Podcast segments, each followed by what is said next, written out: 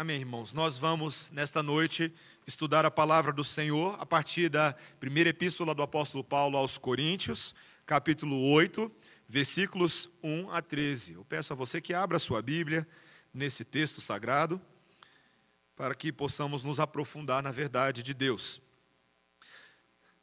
Acabamos de encerrar na semana passada com o sermão do presbítero Charles, o denso capítulo 7 de 1 Coríntios que não alivia para ninguém, solteiros, casados, divorciados, viúvas, virgens, todo tipo de gente. E a palavra de Deus continua a aplicar enormes verdades a nós nessa noite. Peço a você que preste bastante atenção na palavra do Senhor, na leitura dela. No que se refere às coisas sacrificadas a ídolos, reconhecemos que todos somos senhores do saber. O saber ensoberbece, mas o amor edifica. Se alguém julga saber alguma coisa, com efeito, não aprendeu ainda como convém saber. Mas se alguém ama a Deus, esse é conhecido por ele. No tocante à comida sacrificada a ídolos, sabemos que o ídolo de si mesmo nada é no mundo e que não há senão um só Deus. Porque, ainda que há também alguns que se chamem deuses, quer no céu ou sobre a terra, como há muitos deuses e muitos senhores, todavia para nós há um só Deus, o Pai, de quem são todas as coisas e para quem existimos.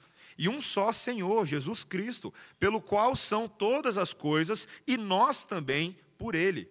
Entretanto, não há esse conhecimento em todos. Porque alguns, por efeito da familiaridade até agora com o ídolo, ainda comem dessas coisas como a ele sacrificadas.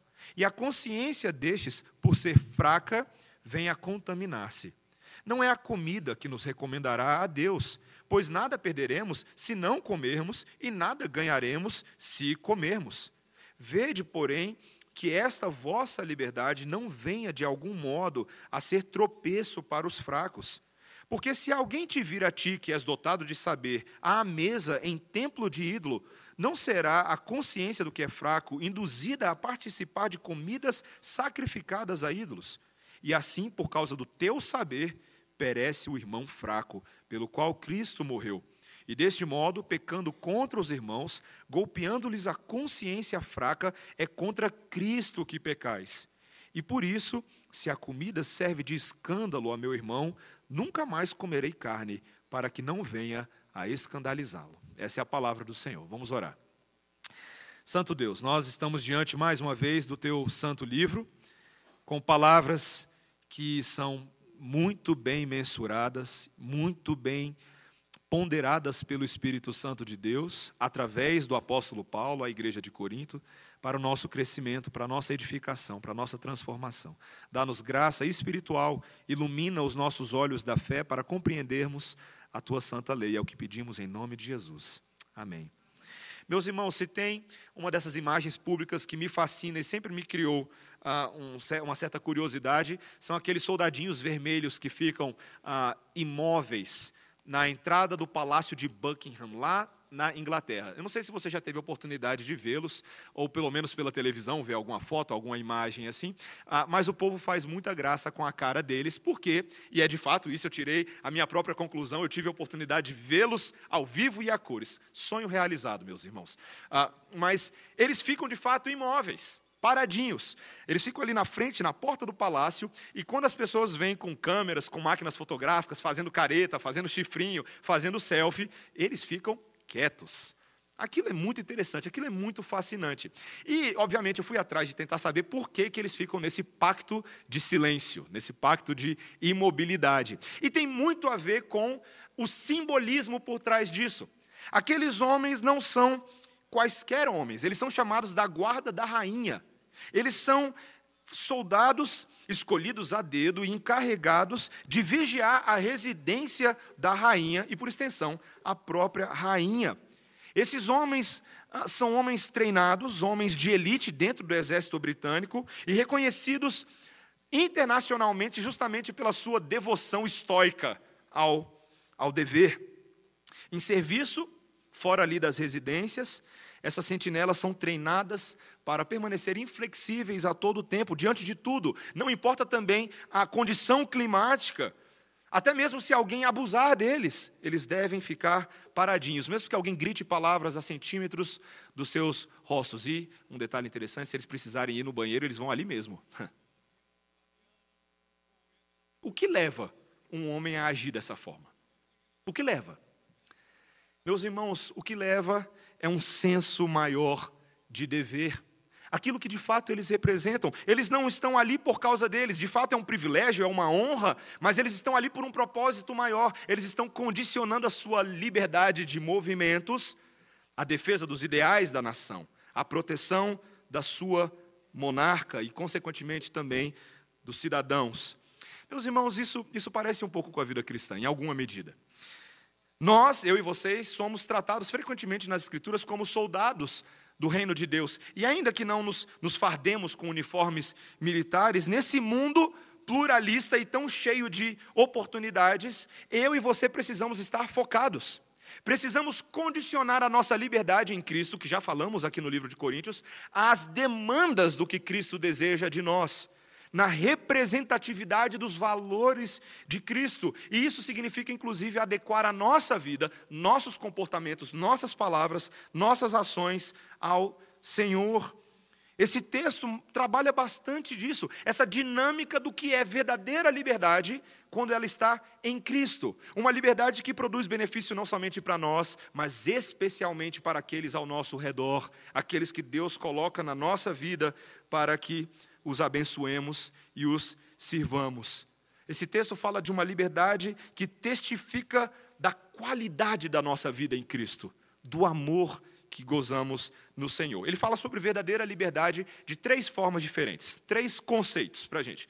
Verdadeira liberdade é aquela que presta adoração ao único Deus. É o que a gente vai ver em primeiro lugar. Segundo, verdadeira liberdade leva em consideração os fracos na fé. E em terceiro lugar, a verdadeira liberdade exercita a sabedoria do amor, do amor divino. Adoração, consideração com os fracos e sabedoria do amor. Liberdade é caracterizado por isso. Vejamos como essa palavra começa a nos instruir de que maneira ela, essa liberdade presta adoração ao único Deus.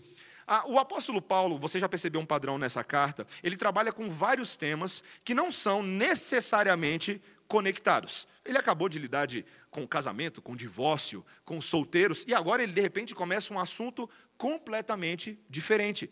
Ele começa a tratar de uma outra demanda na vida da igreja que tem a ver com a ingestão de carnes e comidas oferecidas aos ídolos. Talvez você pense, nossa, que, que pulo, da onde ele tirou isso? Mas os princípios para tratar essas coisas já foram lançados nos capítulos anteriores. No capítulo 1, 2, 3, 4, 5 e 6, particularmente, Paulo já vem trabalhando a ética que vai ser aplicada nesses estudos de caso. E essa questão alimentar aqui, ela realmente ela transcendia uma simples questão de dieta envolvia um aspecto mais básico dos costumes das religiões pagãs que estavam presentes ali na sociedade grega, das práticas sociais daquela época. Quando eu sei que você não, não viveu naquela época, nem eu, mas a gente usa livro de história para isso. Quando ah, um homem oferecia ah, um sacrifício de um animal a um ídolo, geralmente é, esse sacrifício era dividido em três partes. Uma parte desse animal era colocada no altar, para ser consumida ali pelo fogo ao ídolo. Outra parte era oferecida ao sacerdote que estava oficiando a cerimônia.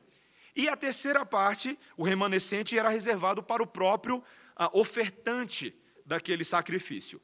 A parte que cabia a ele podia ah, ser feito qualquer coisa com ela. Muitas vezes ela era oferecida numa festa. Festas que eram ah, celebradas no templo, em honra àquele ídolo, ou na sua própria casa, em particular com a sua família, ou em algum tipo de evento público, ou mesmo aquela carne poderia ser oferecida no mercado para venda. Às vezes os próprios sacerdotes pegavam a parte deles e vendiam no mercado para fazer um dinheirinho extra no sustento. A primeira questão que Paulo está trabalhando aqui nesse texto é: e agora?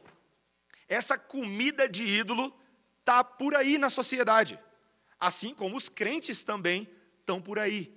A pergunta é: crente pode comer carne de animal que foi morto como sacrifício a ídolo? É uma pergunta importante naqueles dias e vou dizer uma coisa para vocês: é uma pergunta importante para a gente hoje também. por causa do que está por trás, as questões relativas à permissividade, ao uso da nossa liberdade, o faz, não faz, toca, não toca. O todas as coisas são lícitas, mas nem tudo convém. Lembra que a gente falou disso no capítulo 6? Uma das questões aqui é se ele poderia comer, por exemplo, essa comida na sua própria casa.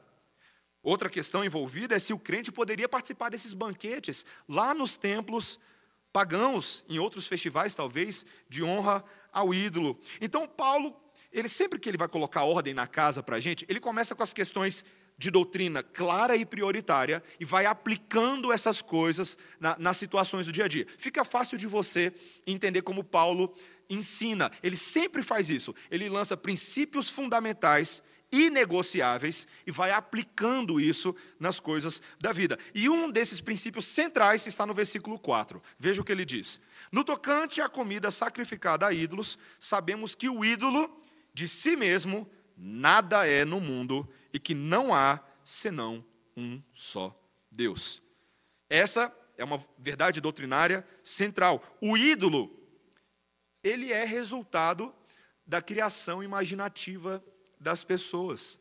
Um cristão saberia muito bem que um pedaço de madeira esculpida ou uma lasca de pedra ali delicadamente talhada não possui uma verdadeira inteligência capaz de receber adoração do homem, capaz de fazer algo com relação às pessoas ou mesmo de contaminar alimentos. Entretanto, essa não era a tônica na sociedade. A maior parte do mundo pagão realmente considerava os ídolos mudos como os objetos mais adequados à sua adoração, supondo que muitas vezes esses ídolos, esses pedaços de pedra e madeira, eram sim habitados por entidades invisíveis.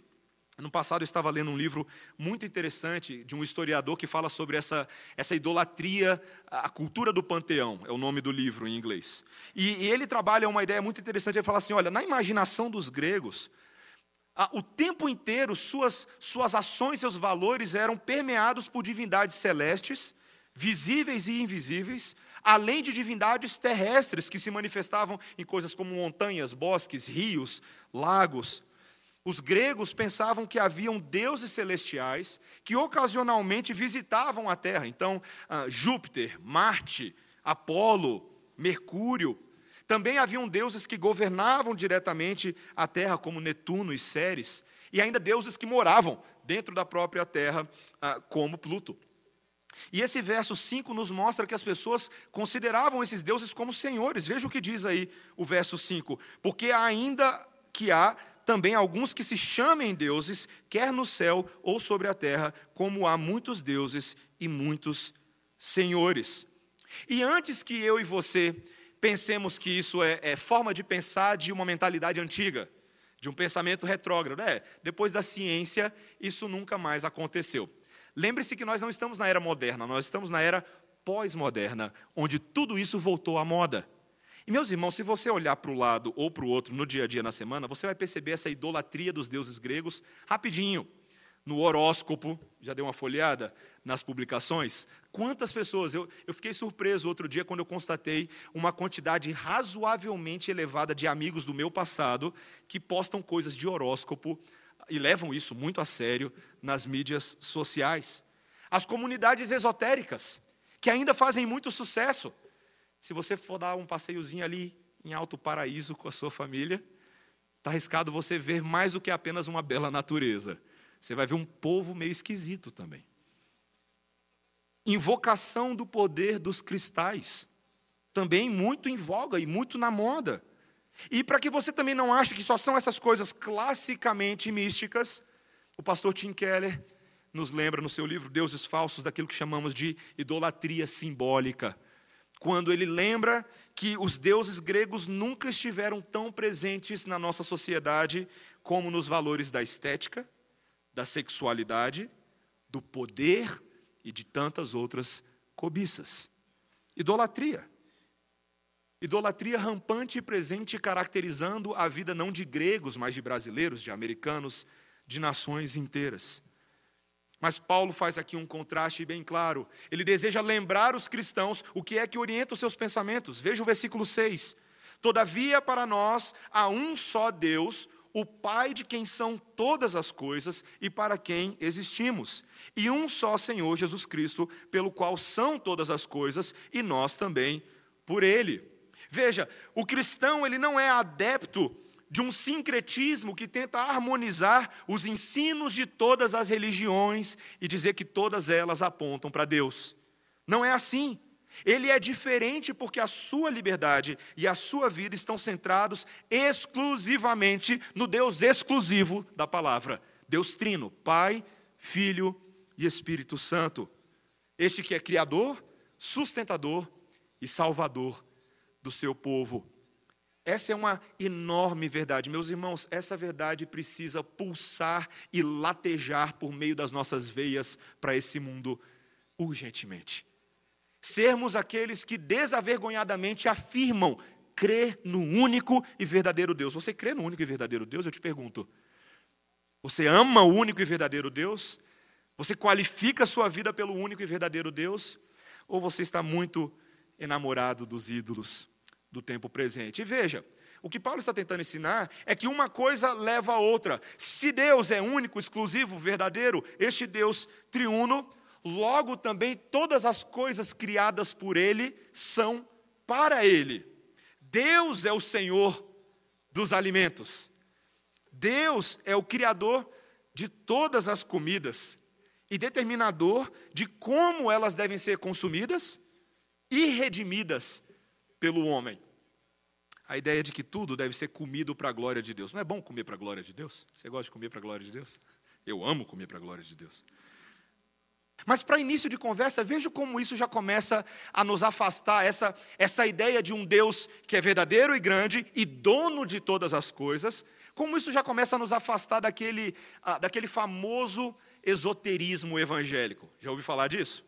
Do esoterismo evangélico? Aquela teologia dos objetos amaldiçoados, a teologia dos alimentos consagrados a santos e, portanto, eu não posso comer. Sabe quando alguém diz, ah, nunca mais vou comer acarajé na praia, porque vai que é preparado por pai de santo? Não posso comprar essa roupa, porque eu descobri que a dona do brechó é um bandista. E ela pode ter feito algum trabalho para influenciar a minha vida nessa saia que eu comprei aqui. Não posso ouvir músicas com instrumentos de percussão indígena, porque os índios são animistas e eles adoram as plantas. Aí vai que eu começo a fazer fotossíntese também. Não posso assistir aquele filme com o Tony Ramos, e por aí vai. Eu sei que você está curioso que eu fale do Tony Ramos, né? mas não é o ponto. Meus irmãos, o problema é que nós, que somos livres em Cristo, para viver nesse mundo para Cristo, redimindo tudo para Cristo, nos tornamos escravo de coisas escravos de objetos, como se Deus não tivesse poder para descontaminar qualquer coisa que a gente pense que estivesse contaminada e nos dá livre acesso ao prazer e usufruto dessas coisas. Isso, tá, isso em parte está por trás daquele encorajamento que o Senhor Jesus Cristo deu aos seus discípulos lá no final de Marcos, aos apóstolos, quando ele disse: Olha, vocês vão ser aqueles que vão ter contatos com serpentes, vão beber veneno, e nada dessas coisas vai ter efeito sobre vocês. Por quê? Porque sou eu, Jesus, que estou falando isso. Eu tenho poder sobre qualquer coisa. Isso deveria tirar o nosso medo. Meus irmãos, eu não vou, eu não vou dar volta. Eu não vou dar volta. Existe uma teologia carismática muito forte nessa área e que constrange e cativa a consciência de muitas pessoas. Meus irmãos, o Senhor nos chamou para experimentar verdadeira liberdade nas coisas criadas. Verdadeira liberdade. Mas é claro, meus irmãos, em segundo lugar, que verdadeira liberdade deve levar em consideração, sabiamente, o mundo em que nós vivemos, em particular, nesse segundo ponto, a realidade daqueles que são fracos na fé. Veja o que, que Paulo diz no versículo 7, acompanhe comigo. Entretanto, não há esse conhecimento em todos, porque alguns, por efeito da familiaridade até agora com o ídolo, ainda comem dessas coisas como a eles sacrificadas e a consciência destes, por ser fraca, vem a contaminar-se. Meus irmãos, Paulo está reconhecendo que nem todos os cristãos, àquela altura do campeonato, tinham alcançado um estágio de, de conhecimento das coisas de Deus, um entendimento intelectual e espiritual das coisas de Deus, que permitisse que eles não se ofendessem a si próprios com alguma coisa relacionada aos ídolos do passado deles. Muitas coisas poderiam causar isso. Por exemplo, ah, quando essas pessoas se tornavam cristãs, elas, num primeiro momento, aceitavam que o Deus da fé cristã é Deus. Mas esse negócio de ser o único Deus poderia ser difícil. Era um conceito forte para eles. Um estudioso, um, comentarista, escreveu da seguinte maneira: esse conceito monoteísta que todos os cristãos possuíam ainda não havia desabrochado na consciência de todos os novos convertidos em sua plenitude. É bem possível que alguns desses que haviam se convertido ainda tivessem dentro de si remanescentes da sua antiga superstição. Talvez eles ainda tivessem medo do poder dos ídolos. Sabe aquele negócio assim? Deus está lá na primeira categoria, mas o ídolo, às vezes, aqui está na segunda ou na terceira categoria, e ele pode ainda me causar um pouco de problema se eu desagradá-lo. Pessoas que ainda não haviam amadurecido a ponto de sujeitar completamente as suas vidas a Cristo e abandonar totalmente o seu passado, sem ficar com sensação de culpa por não oferecer aqui um, uma comidinha para o ídolo aqui, outra ídolo ali. Outro dia eu estava conversando com uma irmã que me contou ah, do péssimo hábito dos novos cristãos sincretistas. É aquele povo que vai no culto evangélico de manhã, no final da tarde passa num terreiro, à noite vai no centro espírita só para cobrir todas as bases. Você acha que é brincadeira, né? Tem muita gente fazendo isso. Muita gente fazendo isso. Além disso, um outro problema que poderia surgir é com relação à própria vida social dessas pessoas. Não só o monoteísmo delas, mas a, o relacionamento delas com outras pessoas. Lembre-se que muitos desses convertidos de Corinto haviam adorado ídolos pagãos nos seus contextos sociais anteriores.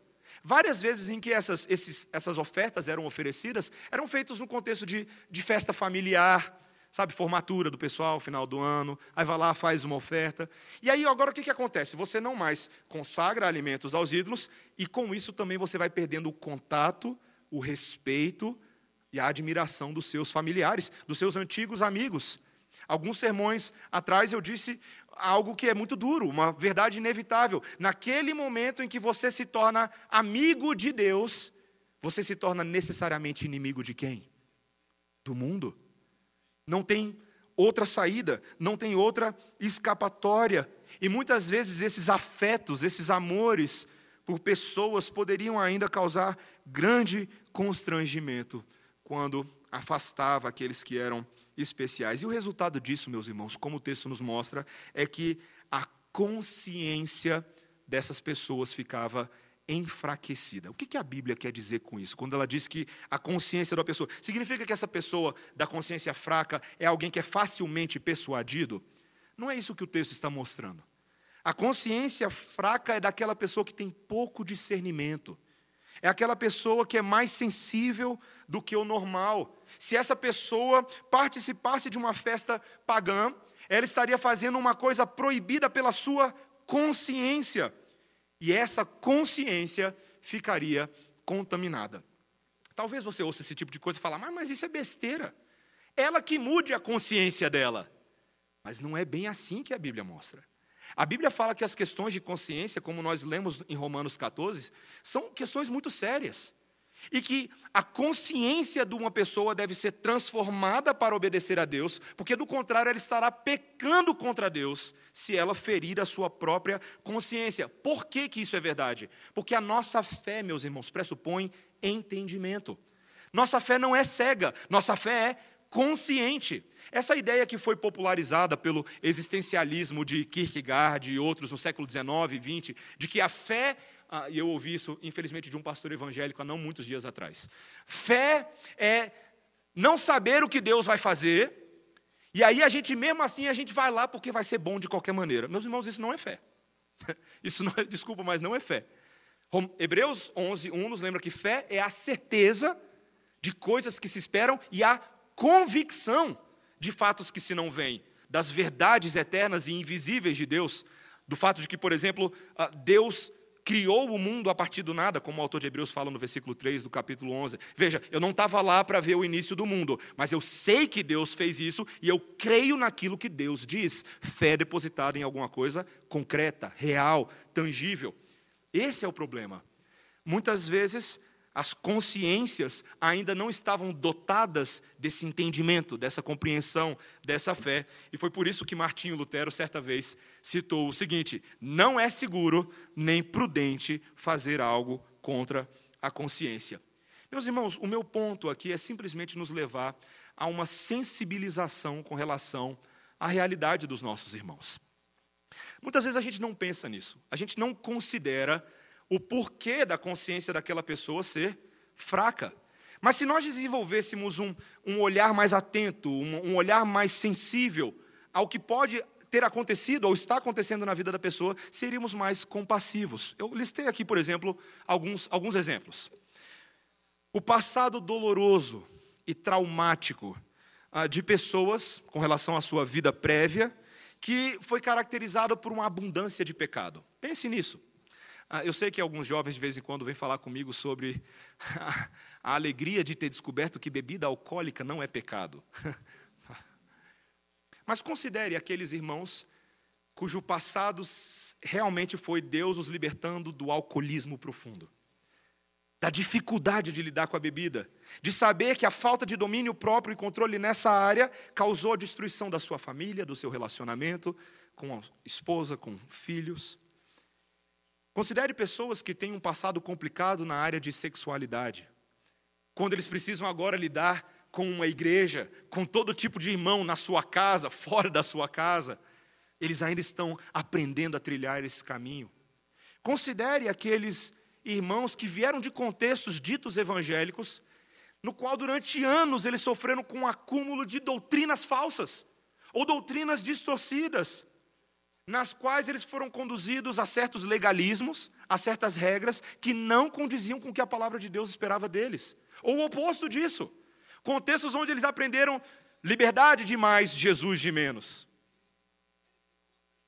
Considere, meus irmãos, as pessoas que vieram de situações de vida onde eles foram manipulados por homens, por ideias. Inclusive, manipulados por aqueles ditos irmãos em Cristo e líderes do povo de Deus como pastores. Quando eu e você temos um olhar mais sensível para a história das nossas pessoas, dos nossos irmãos, nós automaticamente nos tornaremos mais compassivos com a consciência difícil deles. Essa é uma convocação. Veja, meus irmãos, um dos grandes problemas que eu particularmente observo no meio mais calvinista, mais teologicamente informado, é que nós só consideramos legítimos irmãos em Cristo da gente aqueles que possuem o mesmo conhecimento teológico, que partilham dos mesmos livros, que partilham das mesmas ideias, das mesmas convicções escatológicas, o que quer que você tenha como convicção escatológica, e passam a tratar como crentes de segunda classe e crentes inferiores, aqueles que não têm ainda esse refinamento intelectual. Mas você está pecando quando você pensa dessa forma. Porque o que o texto nos mostra, logo no final, veja comigo os últimos versículos. Quando ele diz, no versículo 11: E assim por causa do teu saber perece o irmão fraco, pelo qual Cristo morreu. Cristo morreu por ele. E isso em si, por si só, já deveria ser suficiente para que você não tratasse ele como uma pessoa de segunda categoria. Tratasse ele como aqueles que Paulo fala lá em Filipenses capítulo 2, versículos 1 a 5, quando ele diz: aqueles em que colocamos em maior honra, maior estima, não pelo conhecimento intelectual que tenham, não por qualquer convicção que tenham, mas porque Cristo também morreu por eles tende em vós o mesmo sentimento que houve em Cristo Jesus.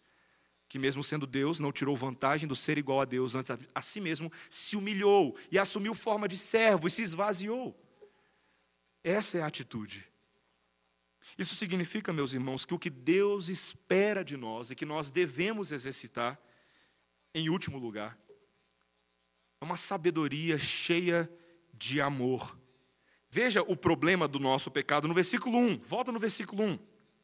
No que se refere às coisas sacrificadas a ídolos, reconhecemos que todos somos senhores do saber.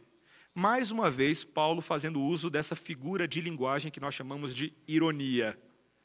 E ele está usando muito dessa ironia na carta aos Coríntios. Esses homens se julgavam extremamente sábios, para tudo. Nós não sabemos exatamente como foi que essa indagação chegou ao apóstolo Paulo, mas parecia que esses homens diziam: Olha, Paulo, nós estamos agindo como estamos agindo, porque quanto aos ídolos nós já sabemos de tudo. Não há nada que você precise nos explicar.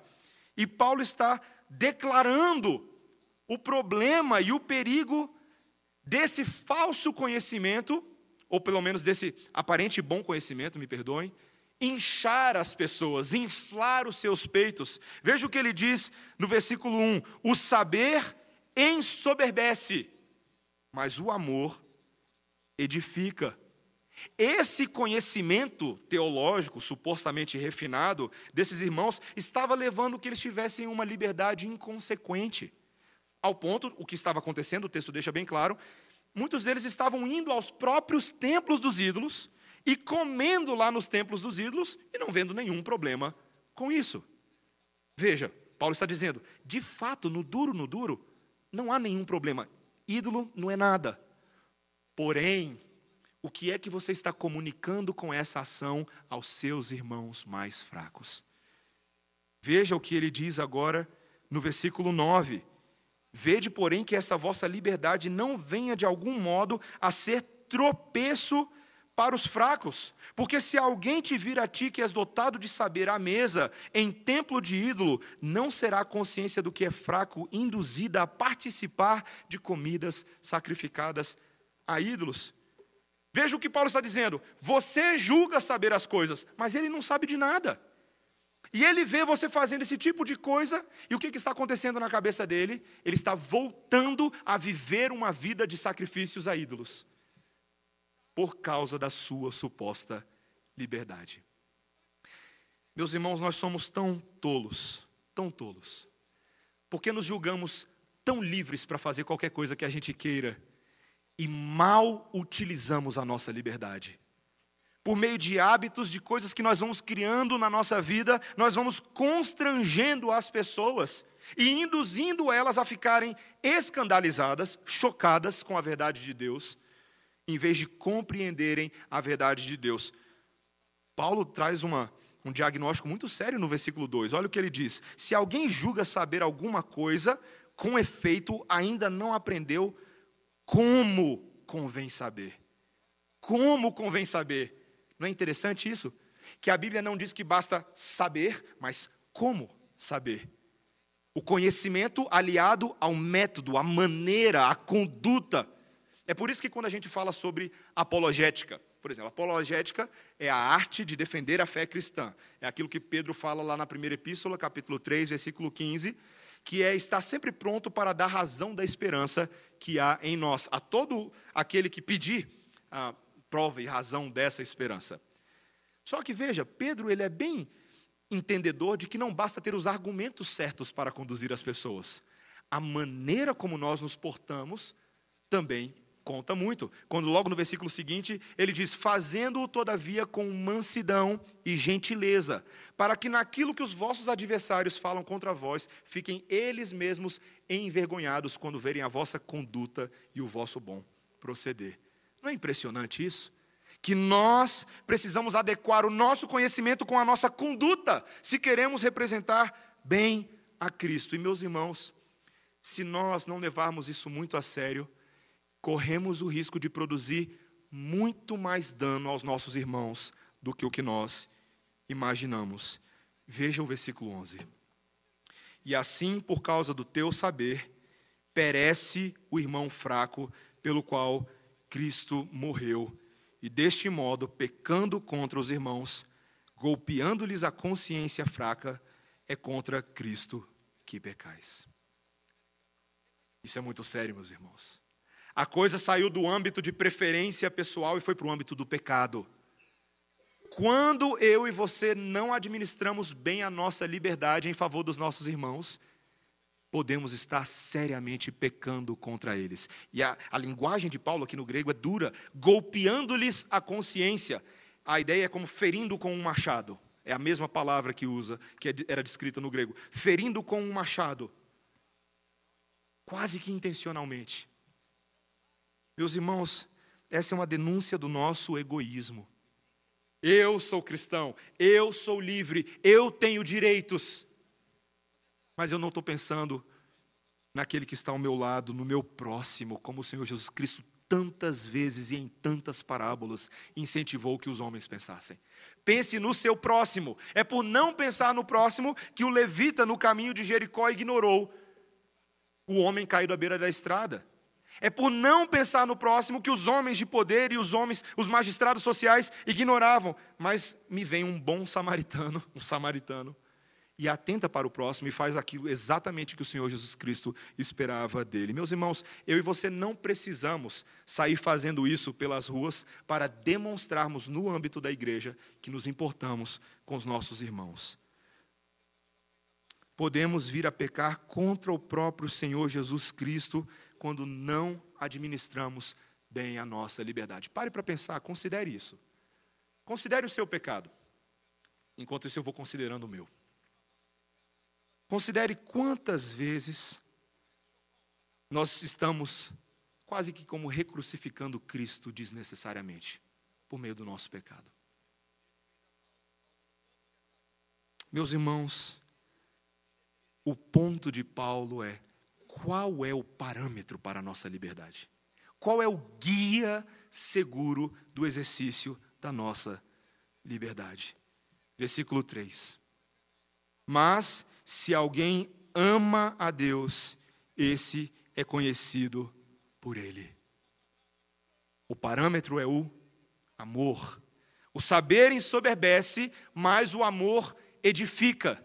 É como se Paulo estivesse brincando com a seguinte ideia: o saber soberbo e arrogante, ele destrói, mas o amor constrói, ele edifica. A palavra edifica aqui é a mesma palavra lá do capítulo 3, que ele usa para falar da construção desse edifício com elementos preciosos.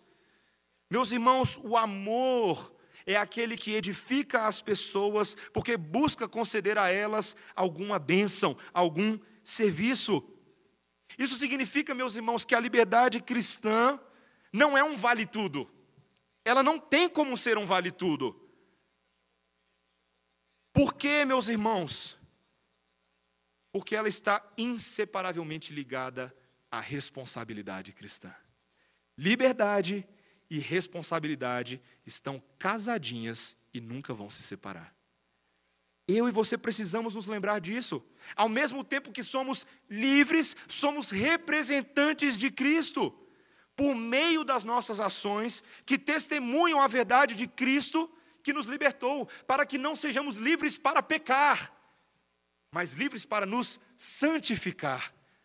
Olha, eu confesso que eu mesmo levei muitos anos para entender essa doutrina.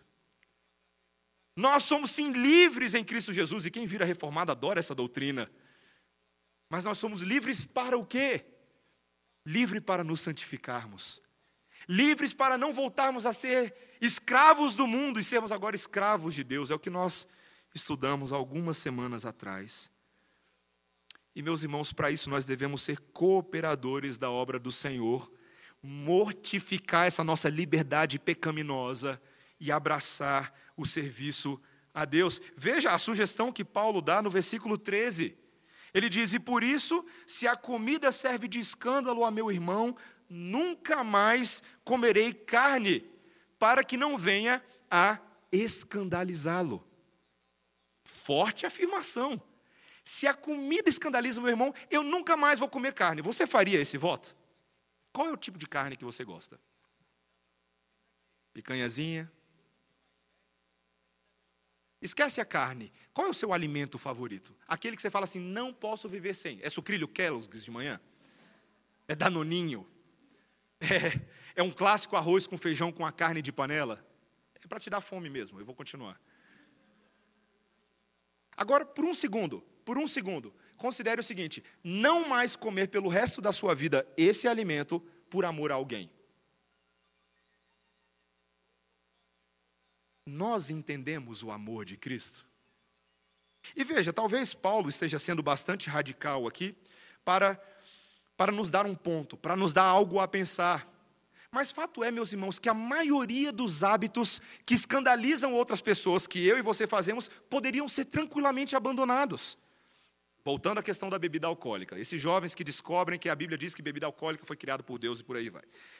Mas certa feita eu estava conversando com um desses jovens, pouco depois de eu ter pregado em Romanos 14, que é o texto irmão desse texto, e nós lemos hoje no culto mais cedo. É o texto irmão.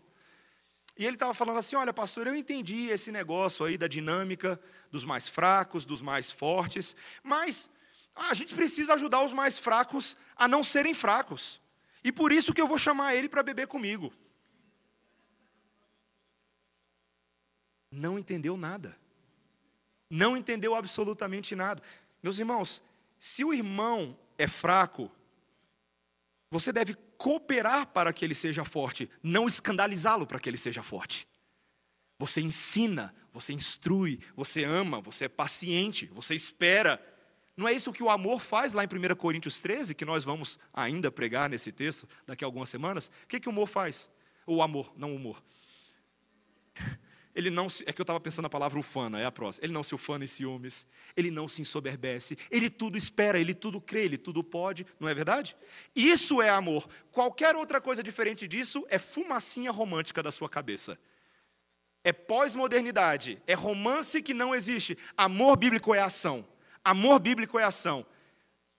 E se Deus nos convoca a amá-lo sobre todas as coisas e ao próximo como a nós mesmos, é exatamente por aí que a gente tem que começar a andar na requalificação dos nossos hábitos por amor aos nossos irmãos. Nossa, pastor, isso é tão difícil, isso é tão complicado. Mas é possível, porque Paulo está falando que é. Vamos pensar em algumas instâncias onde isso pode acontecer. Olhe para o seu casamento. Você já parou para pensar a quantidade de problemas e pequenas brigas que surgem entre marido e mulher por implicâncias, por hábitos completamente desnecessários. A gente briga por nada. E a gente provoca. A gente faz para espizinhar. Não é verdade? A gente sabe que o nosso cônjuge não gosta de uma certa forma e a gente vai lá e faz. E vice-versa. E os dois entram numa provocação e numa briguinha. Não vou entrar aqui numa lista de hábitos, você sabe o que eu estou falando. Meus irmãos, coisas que nós poderíamos simplesmente parar. Eu lembro que uma vez, conversando com um casal, e o, e o casal estava numa dessas, de, de tanta briga, tanta complicação, e eu confessei para eles alguns dos meus pecados, algumas das minhas implicações, e também compartilhei com eles uma doce esperança no dia que o Espírito Santo falou ao meu coração: sabe aqueles hábitos terríveis que você faz com a sua esposa? Para! Pare! Você faz por nada. Você faz porque existe uma cobiça invisível dentro do seu coração que acha que você precisa fazer aquelas coisas para manter a sua dignidade dentro de casa. Isso é idiotice, meus irmãos. Isso é tolice. Essa ideia de eu faço desse jeito porque a minha dignidade que está em jogo. Ah, vai catar coquinho. Mude, seja humilde, seja mais parecido com Jesus e não com o diabo que caiu por causa do orgulho dele. Mude. Por que, que nós temos tanto que lutar e com unhas e dentes pelo nosso território? Filhos fazem isso com os pais. Eles adoram provocar os pais só para provocar, só para mostrar que eles estão ali. E alguns psicólogos às vezes ficam tentando falar aí que ah, é porque eles estão tentando conquistar o amor do pai. Não, é pecado mesmo, tá? Pecado. De vez em quando até pode ser essa exceção aí, mas é pecado. Pecado é assim. Mas também tem pai que provoca o filho à ira.